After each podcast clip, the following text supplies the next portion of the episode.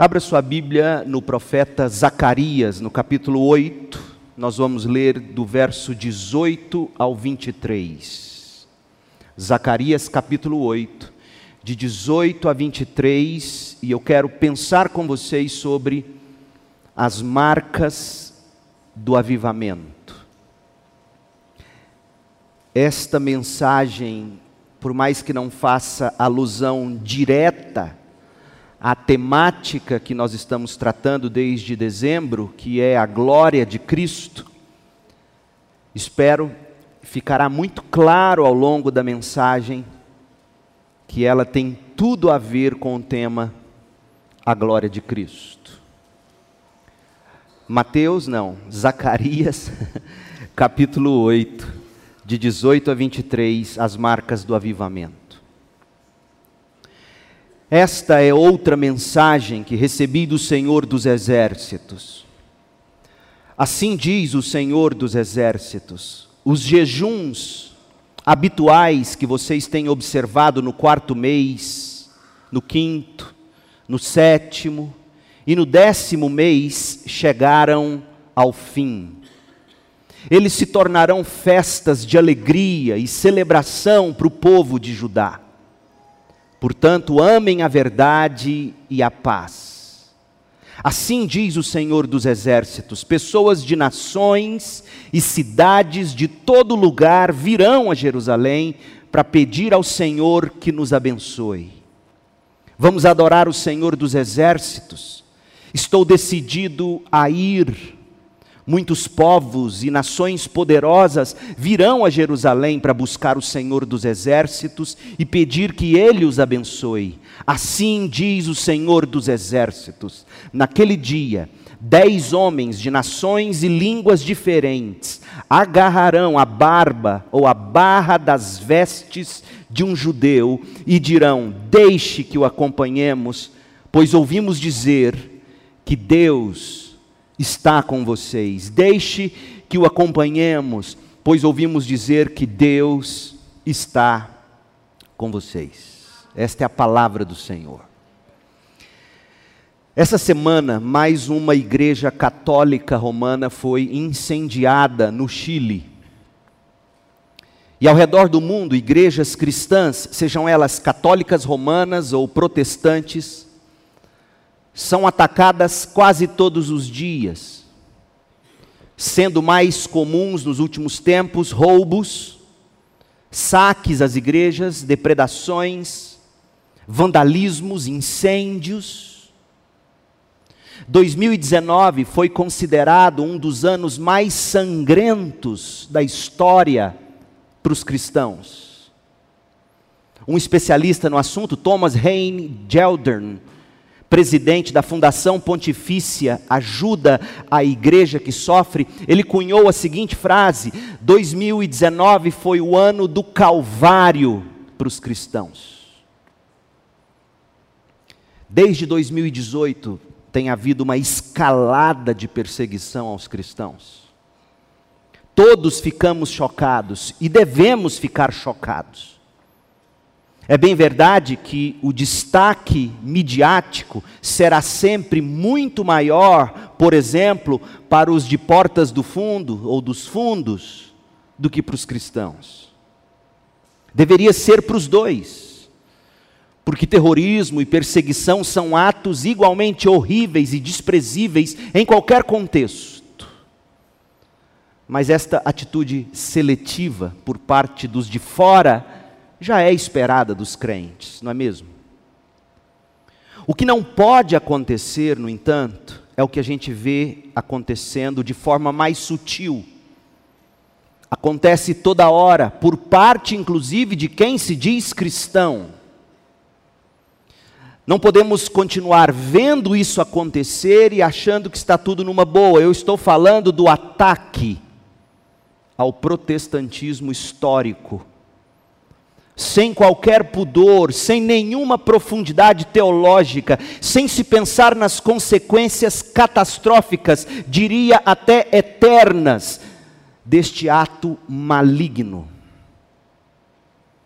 Se você tem dúvida disso, Deixe-me enfatizar para você, ou se você não tem conhecimento disto, eu espero que hoje à noite você tome. A fé protestante histórica está sob ataque e ninguém parece se importar. Uma das razões que me fez aceitar o desafio de voltar a Goiânia depois de 17 anos fora daqui, quatro estudando nos Estados Unidos, 13 pastoreando a Igreja Batista Central em Campinas, foi o de saber que Goiânia é um celeiro do neopentecostalismo. E você já deve ter ouvido de alguém que os cristãos protestantes históricos são retrógrados, por exemplo, espiritualmente falando. Essas pessoas costumam dizer que as igrejas históricas ficaram na história. Eles dizem que a igreja histórica não avança, não vai além, não avançaram e não foram além, não deram um passo além nas coisas espirituais. Dizem que batistas e presbiterianos, por exemplo, entre aspas, tradicionais, são tidos, sim, como nossos irmãos, mas que não têm o dom do Espírito Santo de forma ativa. São irmãos, dizem eles, nós no caso, eles dizem sobre nós, são irmãos preocupados demais, excessivamente com doutrina Gente que transformou a palavra de Deus numa caixinha de doutrinas humanas, em regrinhas. Para os que pensam e pregam assim, sucesso ou avanço é medido apenas por duas coisas: movimento, barulho, êxtase e estatísticas. Especialmente, eles medem o avanço pelo número de pessoas, pelo número de seguidores, pelo número de fiéis. Para você ter uma ideia, os críticos ao protestantismo histórico, nós batistas nos incluímos neste grupo, protestantismo histórico, os críticos ao protestantismo histórico, eles olham para a realidade norte-americana, onde hoje, de fato, o número de bruxas é maior que o número de presbiterianos. 1 milhão e 500 mil bruxas declaradas nos Estados Unidos, enquanto a presbiteriana USA, PC USA, tem apenas 1 milhão e 400 mil membros. Eles olham também para o número de batistas, que é a maior denominação da América do Norte. E eles dizem: o número dos batistas tem declinado. Entre os americanos, no ano de 2007, os batistas eram 6,7%. Em 2014, eles caíram para 5,3%. Caiu juntamente com o montante protestante como um todo. Em 2007, o número de protestantes na América do Norte era de 26% da população, em 2014, 21%. E aí eles concluem, equivocadamente, que esse retrocesso, essa perda, se dá em função de, e eu vou listar algumas para vocês, porque vocês já devem ter ouvido isso e não sabem como lidar com isso.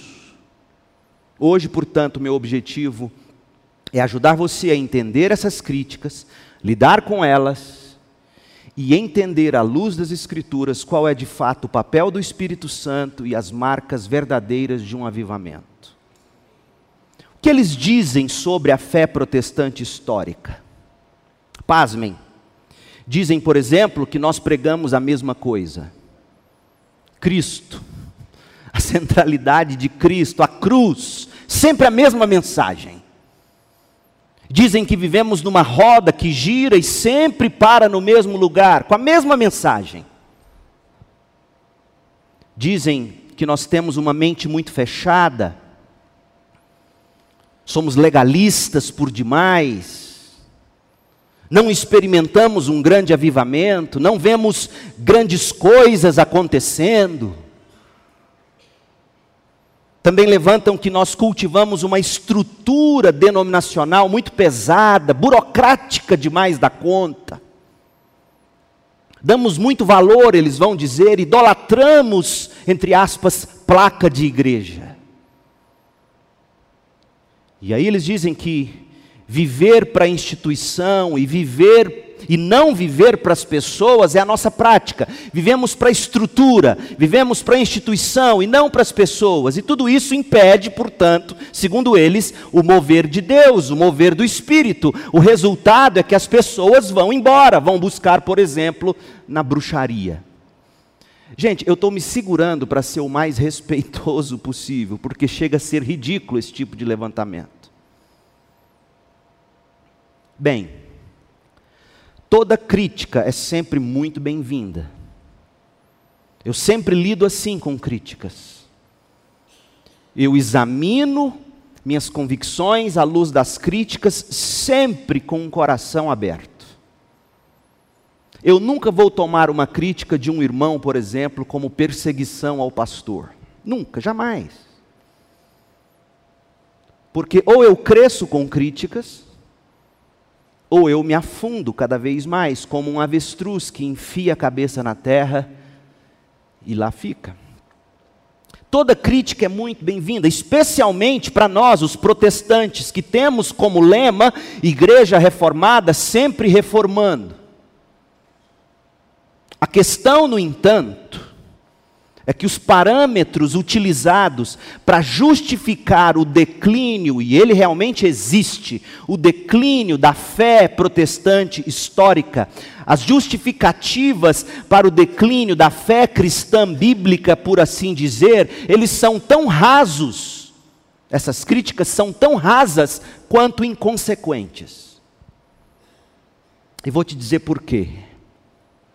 Primeiro, a medida do sucesso, fundamentada apenas em números, em quantidade, é fruto de um pragmatismo perigoso, para se dizer o mínimo. Porque o nosso próprio Senhor, em algum momento, chegou nos discípulos e disseram: Porventura, você, porventura vocês também querem sair e segui-los? A estas pessoas preocupadas em demasia com números, estatísticas, como prova de sucesso, Paulo diria o que ele escreveu em 1 Coríntios 4, versículos 1 e 2. Não somos medidos pelo número. Devemos ser considerados, diz Paulo, simples servos de Cristo. Segundo, encarregados de explicar os mistérios de Deus de um encarregado, espera-se que ele seja achado fiel. Agora, quais são esses mistérios de Deus de que Paulo fala? Mistérios de Deus dizem respeito ao Evangelho de Cristo, às aplicações para a nossa vida de fé, de esperança, de amor cristãos. Esses mistérios na teologia paulina é a união do crente com Cristo, da igreja com Cristo, é a esperança da glória, é a esperança da vida eterna. Se você quiser saber mais, leia textos onde Paulo trata do mistério, Efésios 6, 19, Romanos 11, 25, 1 Coríntios 15, 51, Efésios 3, 4, Efésios 3, 6, Efésios 5, 32, Colossenses 2, 2, e você vai descobrir que os mistérios de Deus que a igreja tem que explicar diz respeito à união do crente pela fé com Cristo, os frutos que Cristo produz na vida do cristão, a esperança de glória, a aplicabilidade do Evangelho.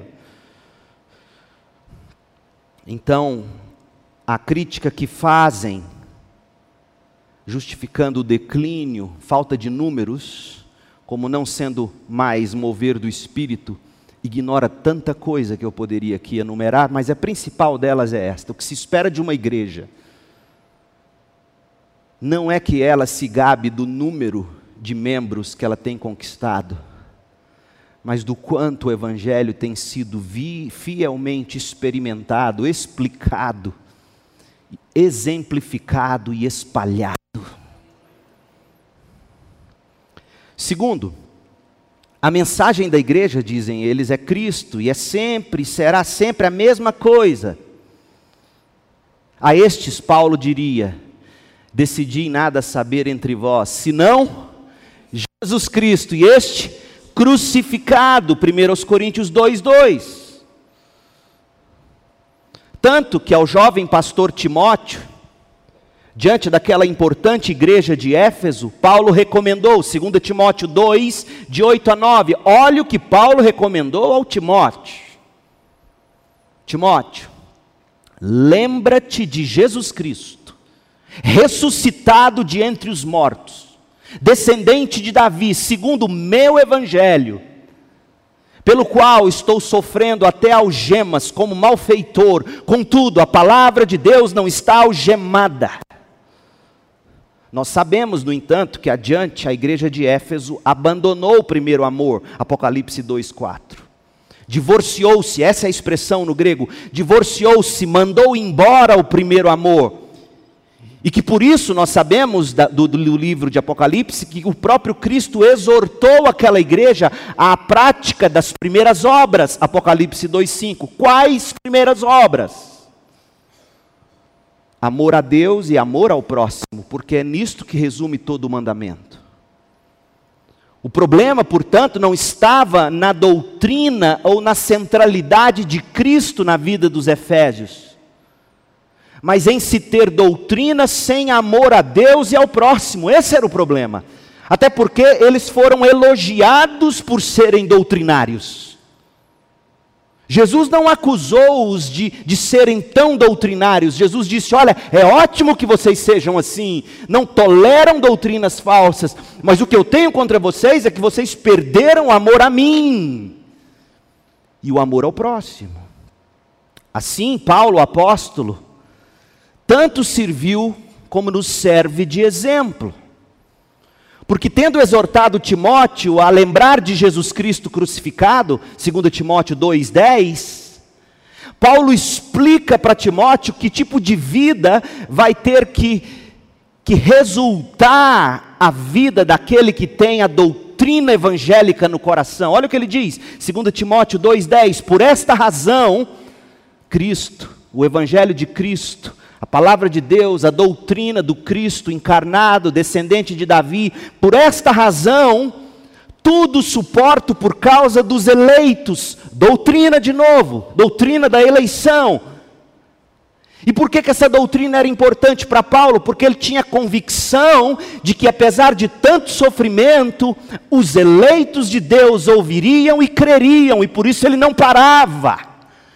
Doutrina motivou Paulo, doutrina sustentou Paulo, doutrina fez Paulo dizer para que também eles obtenham a salvação que está em Cristo Jesus com eterna glória. Olha, em 2 Timóteo 2,10, ele falou da doutrina do Evangelho, Cristologia, ele falou da doutrina da salvação, eleitos, ele falou da doutrina da escatologia, final dos tempos, ou seja, o problema nunca foi doutrina.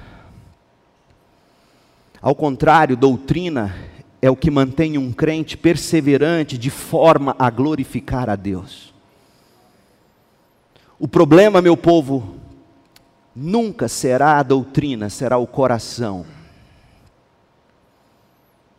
Daí que nós precisamos do Espírito Santo.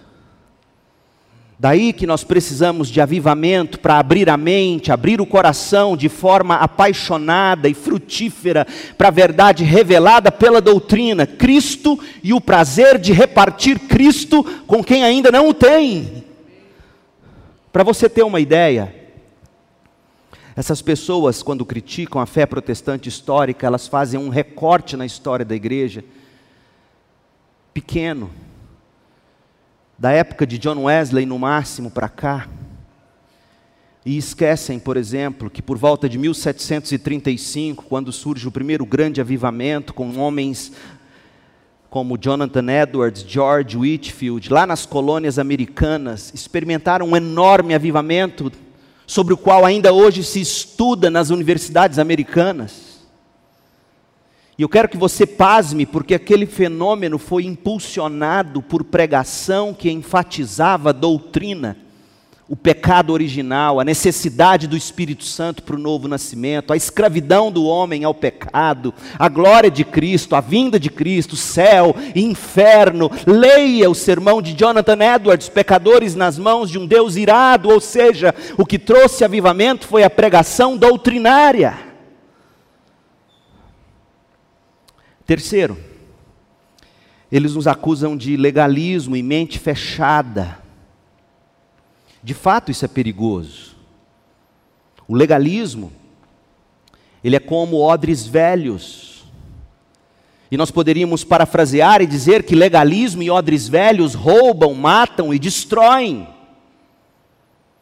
Nós, igrejas históricas, precisamos de fato lidar com este perigo, que eles também lidam. O legalismo deles é no sentido de que se você não fizer aquela campanha, você não terá vitória. O legalismo deles, como eu estava ouvindo no rádio agora, vindo para cá, é de que se você não ouvir o sermão, você não recebe o milagre. Se isso não é legalismo, diga-me o que seja.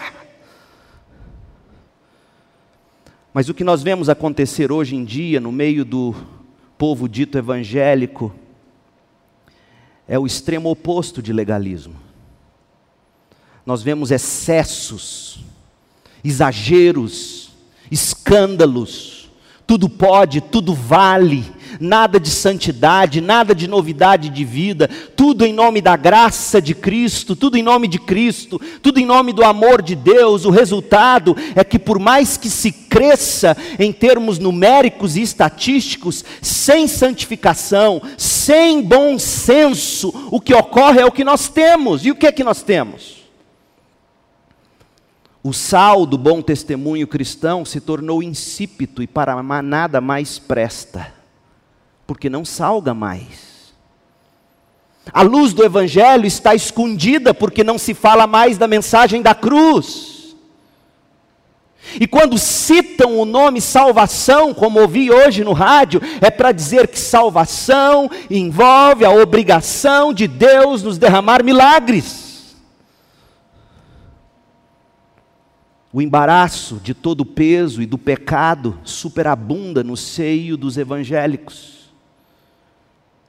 E o que nós vemos, dentre estes que criticam o legalismo, é que a igreja, de forma geral, não está correndo com perseverança a corrida que lhe é proposta, tendo os olhos fixos em Jesus Cristo. Quarto lugar, o problema, e ele de fato existe, conosco problema de uma estrutura denominacional muito pesada, burocrática demais da conta. É verdade, mas isso é facilmente resolvido para nós os batistas. Como assim? Cada igreja local tem autonomia para ser e agir com independência. Entretanto, pautadas na declaração doutrinária ou confissão de fé histórica, e a nossa está fixada ali. Nós temos 18 artigos, não está ali os 18 artigos, nós vamos estudá-los, Deus permitindo a partir do último domingo agora de janeiro, quando eu voltar das férias e iniciar a ceia, cada culto de ceia nós vamos estudar um dos artigos que nos deu fundamento dos 18 artigos, e esses 18 artigos são artigos que nossa denominação abraça. Então nós somos independentes, para agir pautados na nossa confissão de fé histórica. E nós somos mobilizados pelo corpo de crentes chamado Assembleia, que quando se reúne para alguma sessão, ou Assembleia ordinária ou extraordinária, decide quais são os próximos grandes passos da igreja. Aí se você diz, não pastor, mas isso aí é invenção de homens, eu falo, você não está lendo a sua Bíblia. Porque ouça o que eu vou te dizer: nem os apóstolos tiveram autonomia para agir sem a decisão do conselho da igreja local. Você já leu Atos capítulo 15? Então abra aí e leia. Atos 15, 22. E aqui eu costumo brincar e dizer: os apóstolos eram batistas. Atos 15, 22. Então pareceu bem aos apóstolos e aos presbíteros pastores, presbíteros, bispos, sinônimos. E eu vou estudar esse termo e a história de presbíteros entre os batistas com os nossos diáconos quando eu voltar das férias em fevereiro.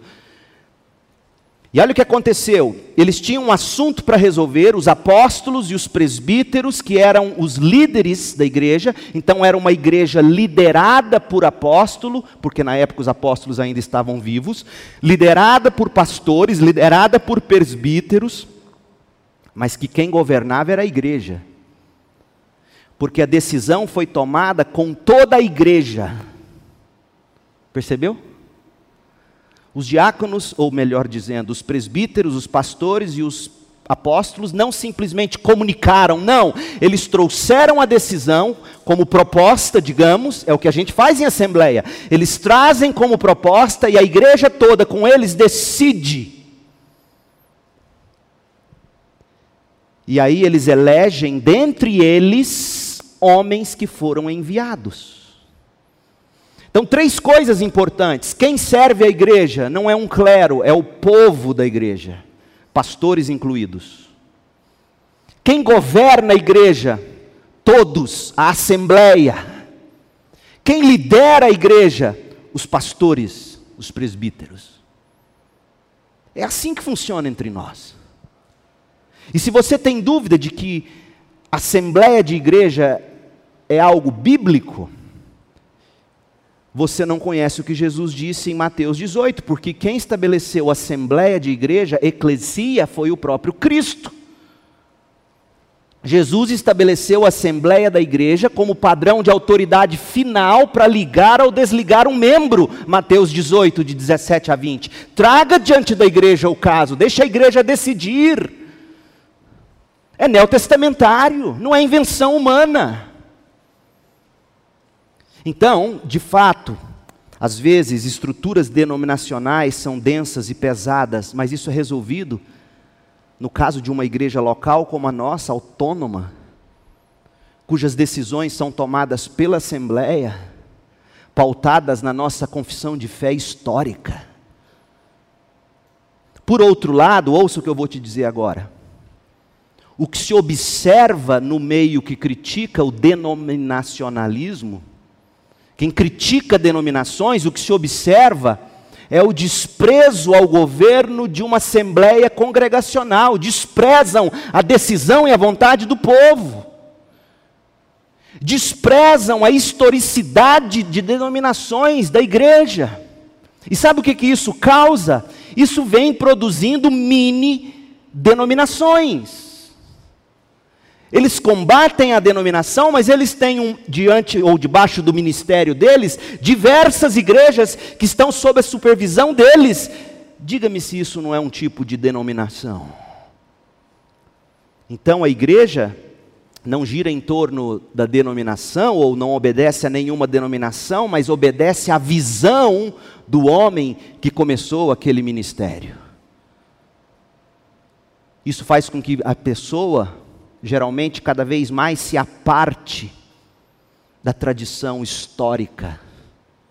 Como Paulo orientou que deveria ser, segundo Timóteo 2:2, Paulo diz: Timóteo, ensine a homens fiéis que vão ensinar a outros, que vão ensinar outros. E nós recebemos isso através desse link de homens piedosos e que faz manter a saúde da igreja. E o que você observa nessas igrejas que criticam denominação é que eles acabam criando a sua denominação sem nenhum compromisso com uma confissão de fé histórica, inventando cada vez mais coisas e onde o gesso não é a denominação, mas é a vontade do bispo ou do apóstolo ou do homem da visão.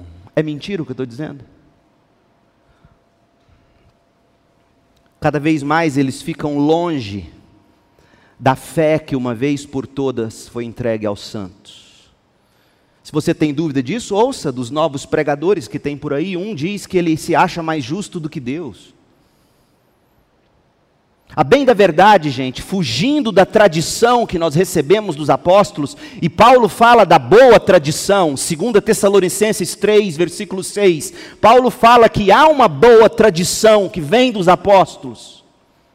Então, fugindo da tradição que nós recebemos dos apóstolos e que nos foi transmitida por homens fiéis através do movimento protestante reformado, esses homens e mulheres de, entre aspas, nova visão, eles prosseguem enganando, enredando, escravizando, e ai de você se questionar a opinião deles é deslealdade. Isso é tirania. E aí eu me lembro de Paulo em Colossenses 2:8. São homens e às vezes mulheres que se denominam pastoras, e Paulo diria, com sua filosofia e vãs sutilezas, conforme a tradição de homens, conforme rudimento do, os rudimentos do mundo, ou seja, conforme os raciocínios humanos, conforme os princípios elementares do mundo e não segundo Cristo. E por mais que eles digam que eles não idolatram placa de igreja, ou que não vivem para a instituição e sim para as pessoas, de fato o que nós observamos é um bando de gente idolatrando a visão de um homem ou de um ministério. Vivendo para essa visão, usando pessoas para galgar mais espaço dentro da visão deles, que é o que? A pessoa se converte a um crente comum, aí se torna diácono, obreiro, presbítero, pastor. Ou ele é um discípulo, depois ele se torna um discipulador, líder de grupo, pequeno grupo, líder de célula, supervisor, seminarista, pastor, ou seja, escravizados àquela visão. Em quinto lugar, viver para buscar o mover de Deus, viver para buscar o mover do Espírito Santo, sem que se leve em conta o verdadeiro papel do Espírito Santo. Qual que é o verdadeiro papel do Espírito Santo? Guiar-nos à verdade regenerar o pecador, convencer do pecado, da justiça e do juízo, iluminar a mente e o coração para que se veja a glória de Deus na face de Cristo, conferir poder para que a gente pregue compaixão e intrepidez o Cristo crucificado, dotar-nos de dons para servirmos no corpo de Cristo, capacitar-nos a viver os imperativos da vida cristã. Gente, não levar em conta o papel do Espírito Santo, conforme a teologia toda do Novo Testamento, e não apenas o batismo que resultou em línguas em Atos 2, porque você fechar uma doutrina só ali é um estupro ao texto bíblico. E a palavra é pesada mesmo, porque é isso que se faz com a Bíblia. A revelação, ela é progressiva, ela tem que ser as interpretações, as doutrinas não nascem de um texto, elas nascem, elas nascem de um conjunto. E você olha para Atos 2, de fato, está ali, batiza e fala-se em línguas, mas línguas onde todos entenderam o evangelho na sua própria língua, diz a Bíblia. E aí você vai para Paulo e a grande preocupação de Paulo no que diz respeito ao espírito, é que as pessoas fossem convencidas do pecado, fossem convertidas, que elas recebessem é, dons para poder servir ao outro e não se gabar, para produzir o fruto do Espírito. Porque Jesus mesmo foi quem disse que muitos chegarão diante dele no céu Mateus 7, dizendo: Senhor, nós exercitamos dons, nós expulsamos demônios, nós fizemos curas, nós profetizamos. E Jesus vai dizer: Eu não conheço vocês. Não são dons que determinam se alguém é crente, é fruto do Espírito.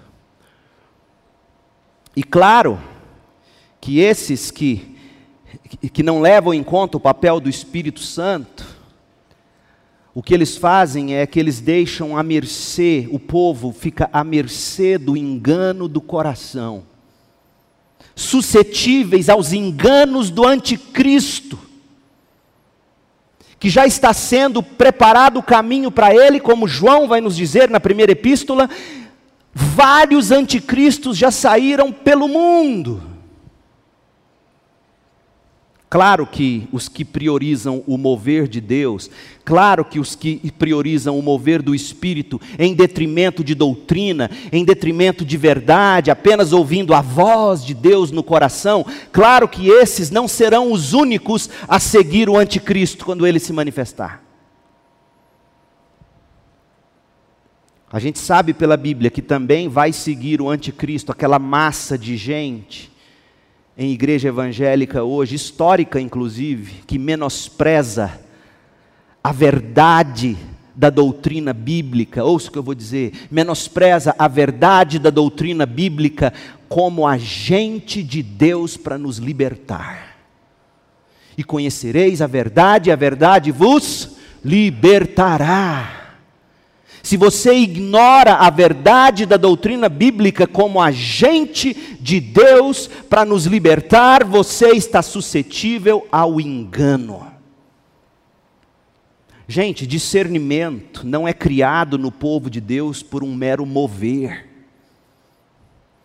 O Espírito viria, diz-nos Jesus em João, e quando nós chegarmos no texto, quando estivermos prosseguindo na exposição de João, que temos feito, estamos aqui apenas dando uma pausa, mas Deus permitindo, voltaremos e chegaremos lá, e você vai descobrir que quando o Espírito foi enviado, Jesus mesmo disse isso, ele não faria um mero mover, ele guiaria pela verdade, ele iluminaria a mente para a verdade. O discernimento não é criado por um, por um mero mover. O discernimento é fruto da verdade bíblica, fruto da aplicação da verdade pelo poder do Espírito no coração e na mente. E quando isto acontece, isto o quê?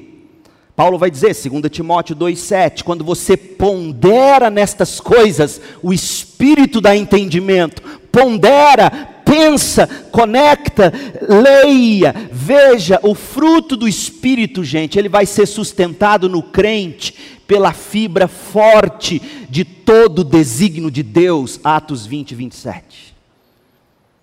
Por isso que Paulo ficou o tempo que ficou em Éfeso expondo todo o desígnio de Deus. É por isso que nós estamos estudando doutrina de Cristo queremos raízes, queremos profundidade, queremos rocha, não queremos viver no ar sobre a areia, e aí vem o primeiro movimento.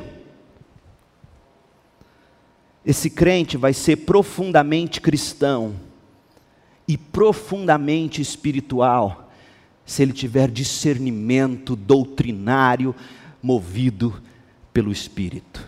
O contrário disso, é religiosidade, é emocionalismo, é êxtase, é efeito psicológico.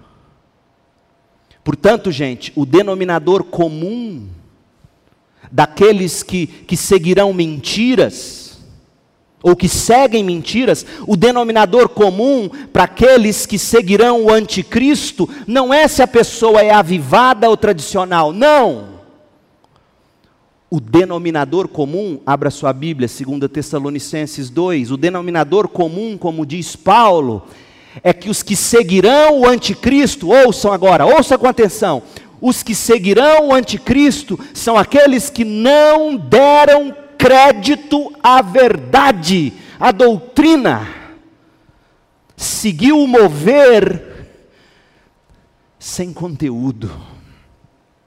Olha o que ele vai fazer. 2 Tessalonicenses 2, de 9 a 12, e aqui eu leio na Almeida, revista atualizada. Ora, o aparecimento do iníquo, do homem da perversidade, do anticristo, é segundo a eficácia de Satanás. Então ele é um servo do diabo. Como ele virá? Com todo o poder, e sinais, e prodígios, você pode incluir aqui em prodígios, milagres, moveres. Olha o risco de quem vive atrás de mover. Olha o risco de quem vive atrás de homens com nova visão. E com todo engano de injustiça, verso 10, aos que perecem, porque não acolheram o amor da verdade para serem salvos. É verdade com amor que salva, verdade com amor. Não é só verdade porque é legalismo, não é só amor porque é movimento sem conteúdo. É verdade com amor. É por este motivo, pois, que Deus lhes manda a operação do erro. Quem é que mandou, gente? Você está escutando? Quem é que está controlando o Satanás que está dando as cartas para o anticristo? Quem? Leia o texto. Quem? Deus é soberano e é assim que ele limpa a sua igreja. E eu, como seu pastor, tenho que ser aquele que te dá o discernimento, que te aponta o caminho, para que quando novas vozes e novas visões surgirem, você dizer: não, é por este motivo que Deus lhes manda a operação do erro. A palavra grega é energia. Se você estivesse lendo o grego e você lesse aqui, Deus lhes manda a energia do erro. O que é energia se não mover? Energia, mover, poder sobre-humano do erro. Deus fez isso para vocês darem crédito à mentira, a fim de serem julgados todos quantos não deram crédito à verdade, antes, pelo contrário, deleitaram-se com a injustiça, deleitaram-se em violar a lei de Deus. Nosso teste, portanto, para cada mover de Deus, entre aspas, nunca será estatístico terá que ser primeiramente bíblico. O diabo é mestre em arrastar multidão. A primeira multidão que ele arrastou foi um terço dos anjos celestiais. Ponha isso na sua cabeça. Hitler arrastou multidões. Todos os tiranos da história arrastam multidões. O Cristo, o Cristo, por outro lado, cabia tudo numa porta estreita, um caminho apertado.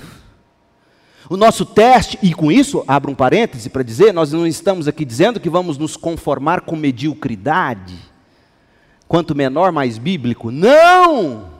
Queremos vida, queremos. O meu sonho é que a gente tenha um batismo por mês batismo, crentes novos, gente sendo salva.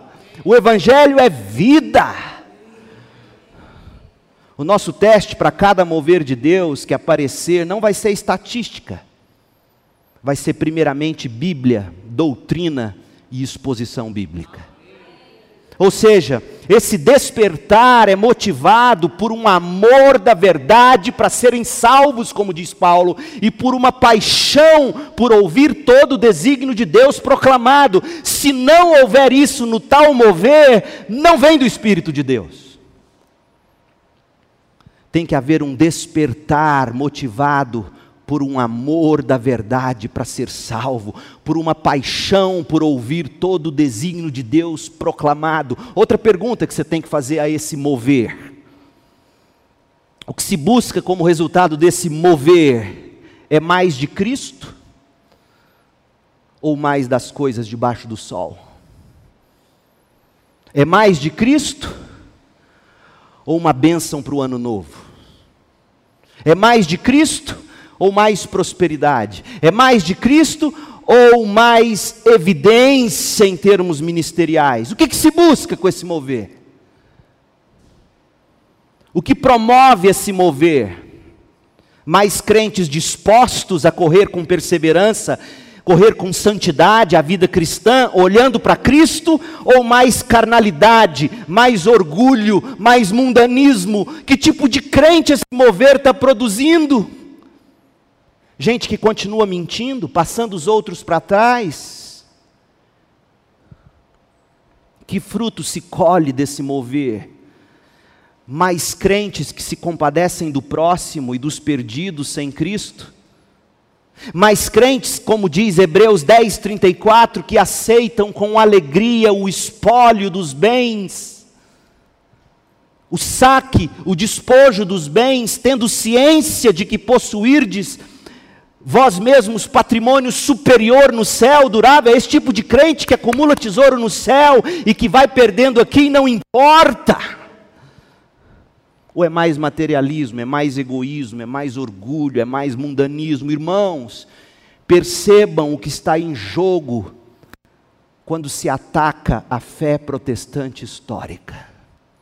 Abandona-se Cristo, abandona-se a cruz e cria-se um mover de tradições de homens. Nós não podemos fazer parte disso. Outro ataque comum às igrejas protestantes históricas é que elas não buscam o Espírito Santo. É verdade?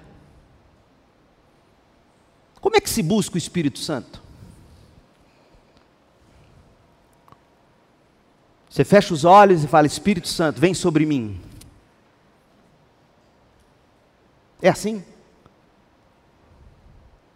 Frederick Dale Brunner, em parceria com um homem chamado William Hordern, lançou em 1984 um livro que não está em português, infelizmente, intitulado, e aqui a tradução livre do inglês, O Espírito Santo, membro tímido da Trindade. Livraço. A tese é que esse membro tímido da Trindade tem como ministério o desviar-se de si mesmo, apontando-nos para a maravilha de Deus Pai e de Deus Filho. Estar cheio do Espírito Santo significa estar cheio do amor por Cristo.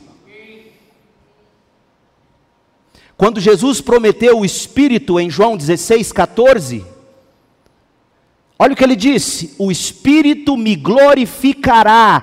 Por quê? Porque o Espírito receberá do que é meu, Cristo, e tornará o que é Cristo conhecido a vocês. A obra do Espírito é pegar o que ele recebe de Cristo e revelar a nós, Cristo. O Espírito é tímido, por assim dizer o espírito é coadjuvante, não porque ele seja inferior ao principal, que é o filho e o pai, não. Ele é coadjuvante por causa de papel. Isso significa que o espírito não existe para sua autopromoção.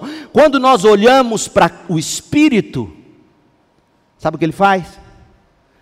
Ele dá um passo atrás e pega o filho eterno de Deus e põe à sua frente. No céu você não vai ver pomba, no céu você vai ver Cristo. No céu você não vai ver mover, no céu você verá Cristo.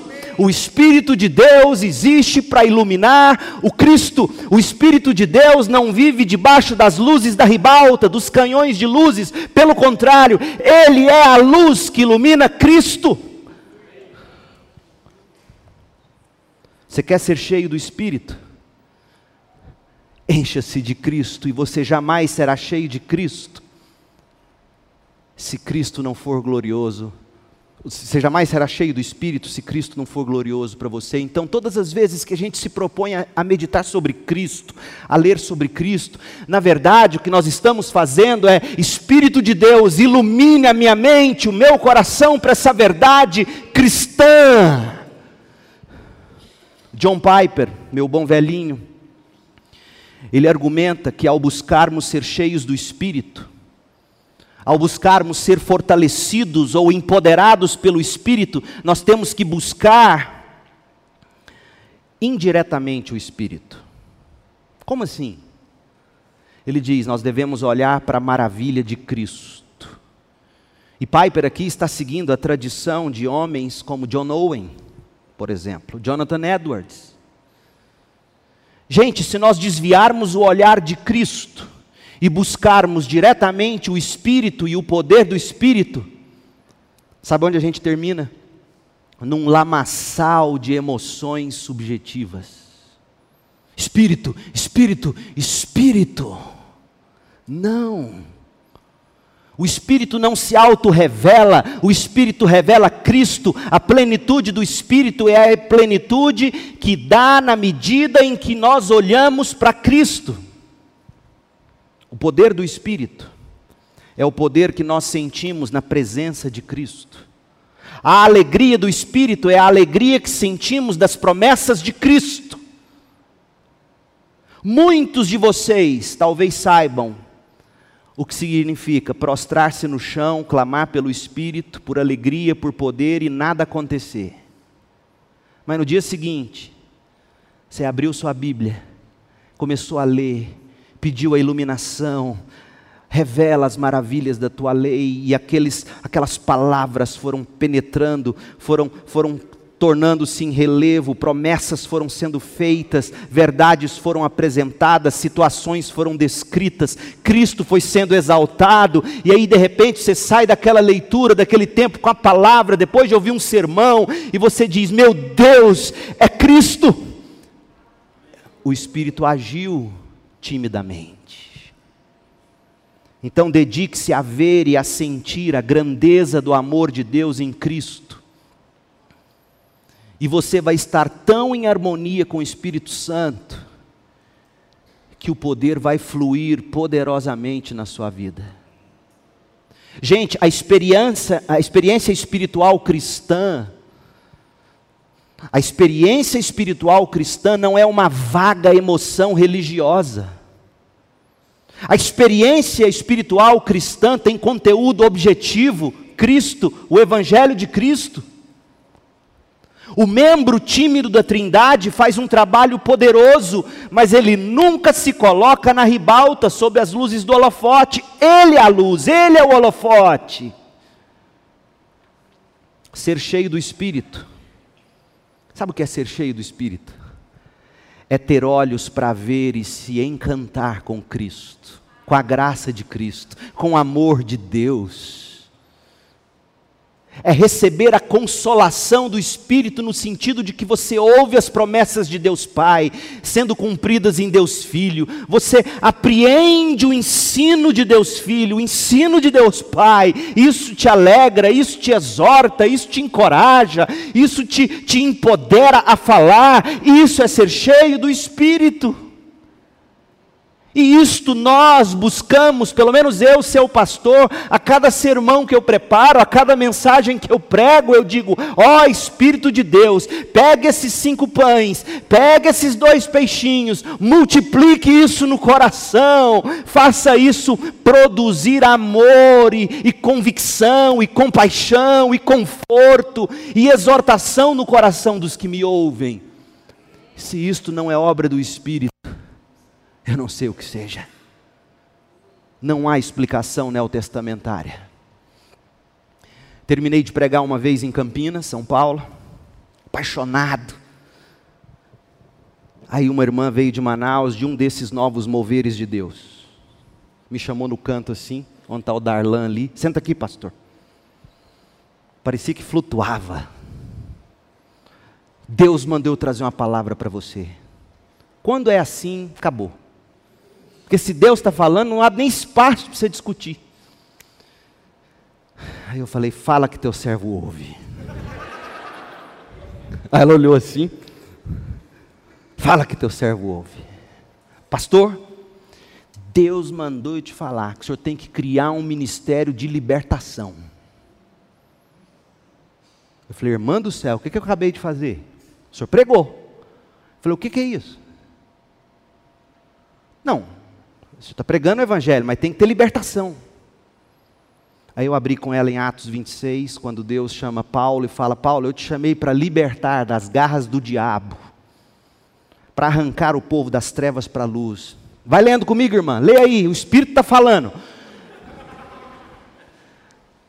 Como é que Paulo fez isso? Aí ele diz: Fui fiel à visão e preguei em cada lugar que eu cheguei. Sabe como é que se liberta o pecador?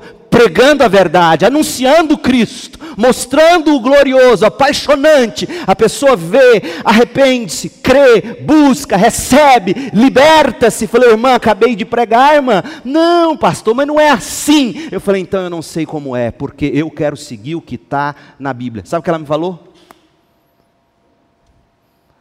A letra mata, pastor.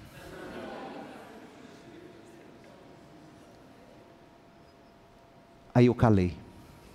Porque ia dar briga. A letra mata. A letra mata, sim, a lei mata.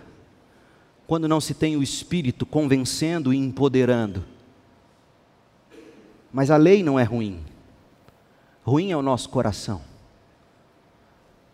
Meu povo, nós buscamos o Espírito toda vez que a gente abre a Bíblia e diz: Espírito de Deus, eu quero entender a tua palavra. Eu quero conhecer a verdade, eu quero ser liberto pela verdade, eu quero que Cristo seja glorioso para mim, belo, eu quero que Cristo seja encantador. Só Cristo pode promover isso. E eu estou na página 7, tem 14. eu vou parar aqui. Porque, feitas essas observações, quando eu voltar das férias, Deus permitindo, eu quero apresentar para vocês como nós entendemos a necessidade do avivamento. Ai, nós levamos isso a sério. Qual é a grande necessidade? O que nos torna carentes de um avivamento? Como ele se dá? E que tipo de pessoa ele produz? Hoje, o que eu quero que você entenda e saia daqui entendendo, e veja, eu falei, e estou falando com todo respeito, desses irmãos neopentecostais, pentecostais talvez,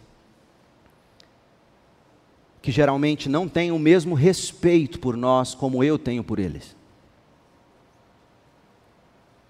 E quem veio no culto de oração sexta-feira aqui ouviu a gente orando por um desses, pelo nome, eu não vou dizer para não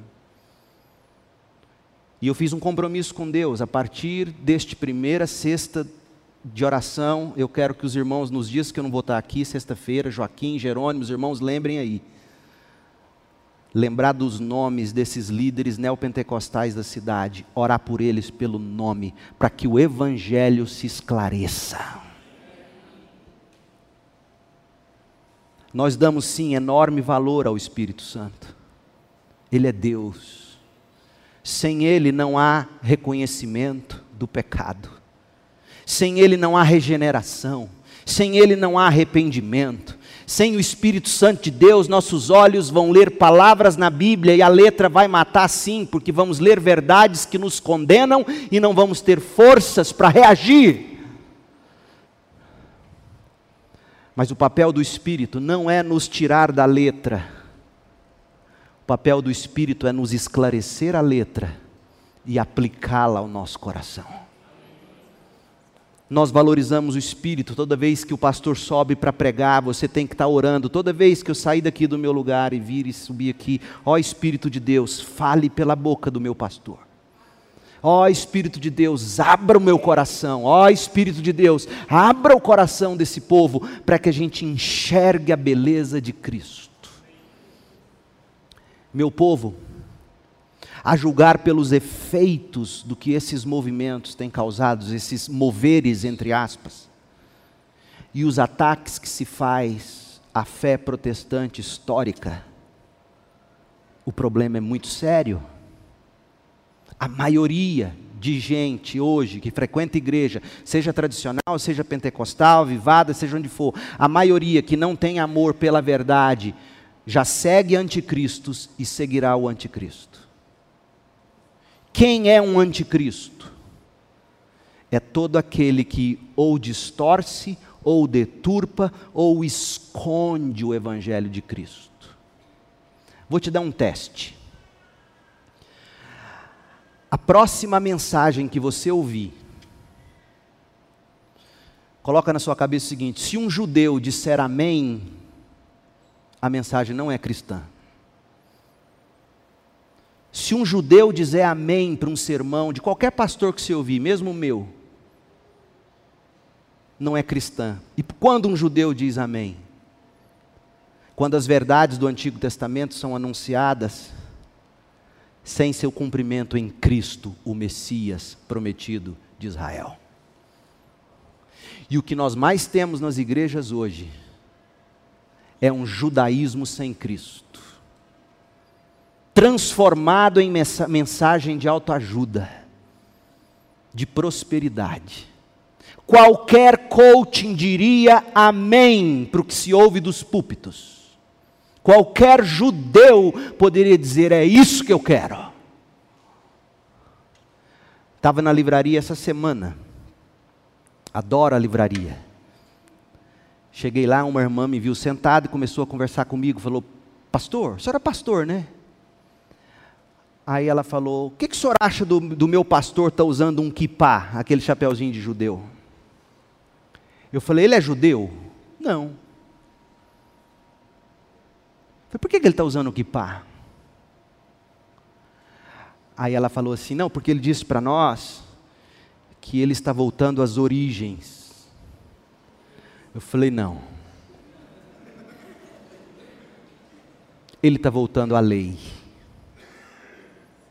Cristo é a nossa origem. Antes da fundação do mundo, o Cordeiro de Deus foi imolado, tendo Deus na mente e no coração todos aqueles que de antemão Ele amou, escolheu, predestinou e chamou para a salvação em Cristo Jesus. Tudo no Antigo Testamento apontou por Cordeiro de Deus. E se um judeu diz amém, não é cristianismo. Faça esse teste. Um cristão tem que dizer amém para a mensagem evangélica. Cristo, cruz. Se o judeu diz amém, se um coaching fica arrepiado com o que o pastor disse, não foi pregação cristã. E desculpe se eu te ofendo. Porque a maior prova de amor não é dizer aquilo que não vai ofender. A maior prova de amor é eu entregar para você a mais absoluta verdade, com um coração cheio de compaixão, e é o que eu tenho por você. Seja Cristo seu tesouro, seja Cristo a sua alegria, seja Cristo seu Salvador maravilhoso, seja Cristo a sua justiça, seja Cristo a sua esperança, seja Cristo o amado da sua alma, o seu tesouro, seja Cristo o pão para o seu coração, a água para a sua alma, seja Cristo o seu tudo. Porque se você assim tiver o Cristo, foi obra do Espírito na sua vida. Você não tem que preocupar. O Espírito está agindo em você. Mais sobre isso, próximo capítulo, dia 26, Deus permitindo estarei de volta. Vamos orar. Feche seus olhos.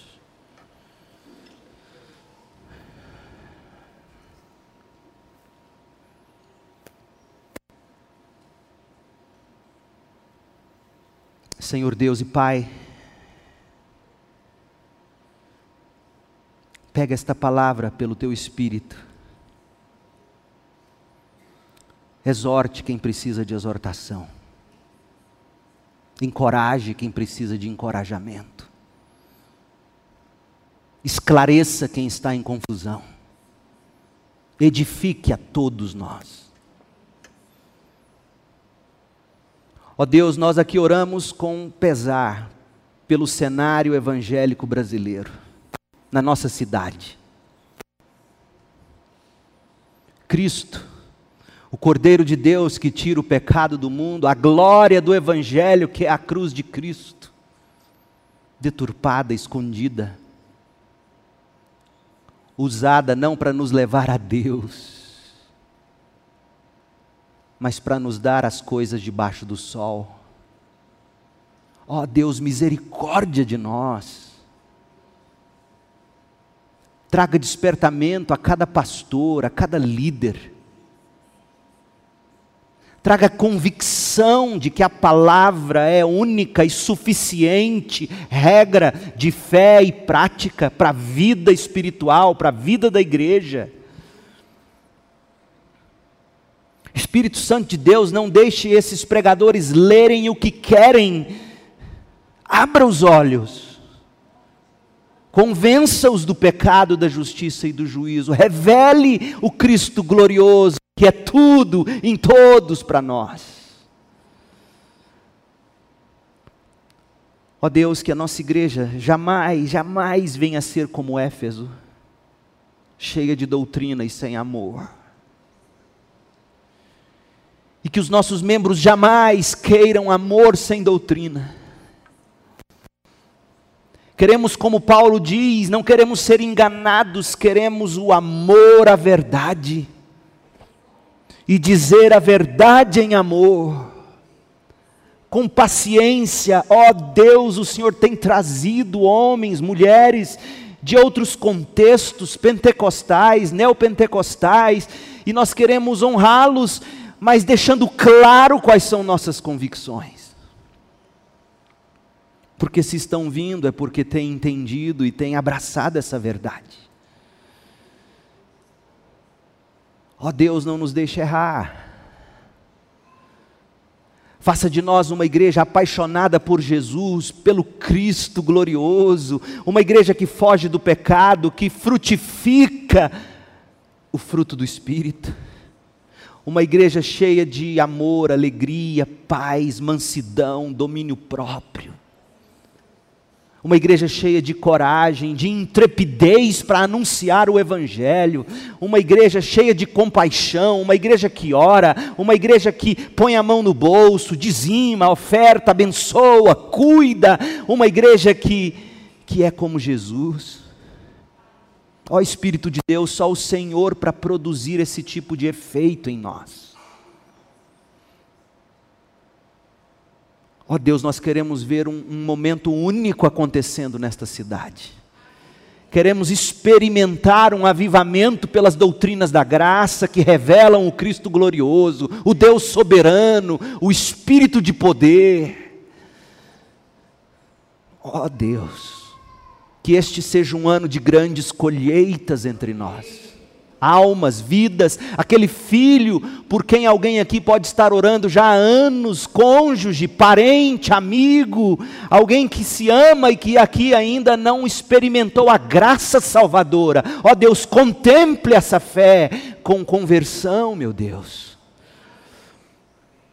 Possamos encher esse batistério de água sempre de novo, com novas pessoas declarando fé em Cristo Jesus que possamos ser encorajados a cada dia, a cada momento, a abrir nossa boca e anunciar o Cristo glorioso. O simples fato de abrirmos a Bíblia no celular com alguém e dizer: Eu quero ler esse capítulo da Bíblia com você antes de almoçarmos. Posso, ó oh, Deus produza isso em nós, gente compassiva, desejosa de abrir a palavra com alguém, não para debater, não para repreender, mas para anunciar a verdade e dizer só Cristo salva. Ó oh Deus, dá-nos uma igreja assim. Dá-nos uma juventude cada vez mais comprometida com a verdade, adolescentes que amam Cristo, que fogem do pecado, crianças que desde pequeninas, já lá nos seus cultos infantis, classes de escola bíblica, aprendem do Cristo glorioso. Ó Espírito de Deus, haja desde já nestes pequeninos, convença-os do pecado, da justiça e do juízo. Ó Deus, encoraje o idoso dessa igreja fortaleça os seus joelhos fracos, coloque a chama do Evangelho de novo acesa no coração deles, cheio de esperança, cheio de desejo de repartir com o vizinho, com a amiga, com o amigo. Ajuda-nos a abrir o nosso lar esse ano, servir uma comida gostosa para alguém e dizer: Eu te chamei aqui, porque eu quero mostrar para você o meu tesouro o Cristo glorioso. Ó Deus, ajuda-nos a ser assim. Livra-nos de contendas, livra-nos, Pai. Livra-nos do orgulho. Livra-nos da criancice. Queremos crescer em Cristo. Ó Espírito de Deus, produz isso em nós em nome de Jesus. Vamos cantar? Por tudo que tens feito, por tudo que vais fazer, por tuas promessas e tudo que és eu quero te agradecer com todo o meu ser. Vamos ficar em pé e cantar do início com força. Por tudo que tens feito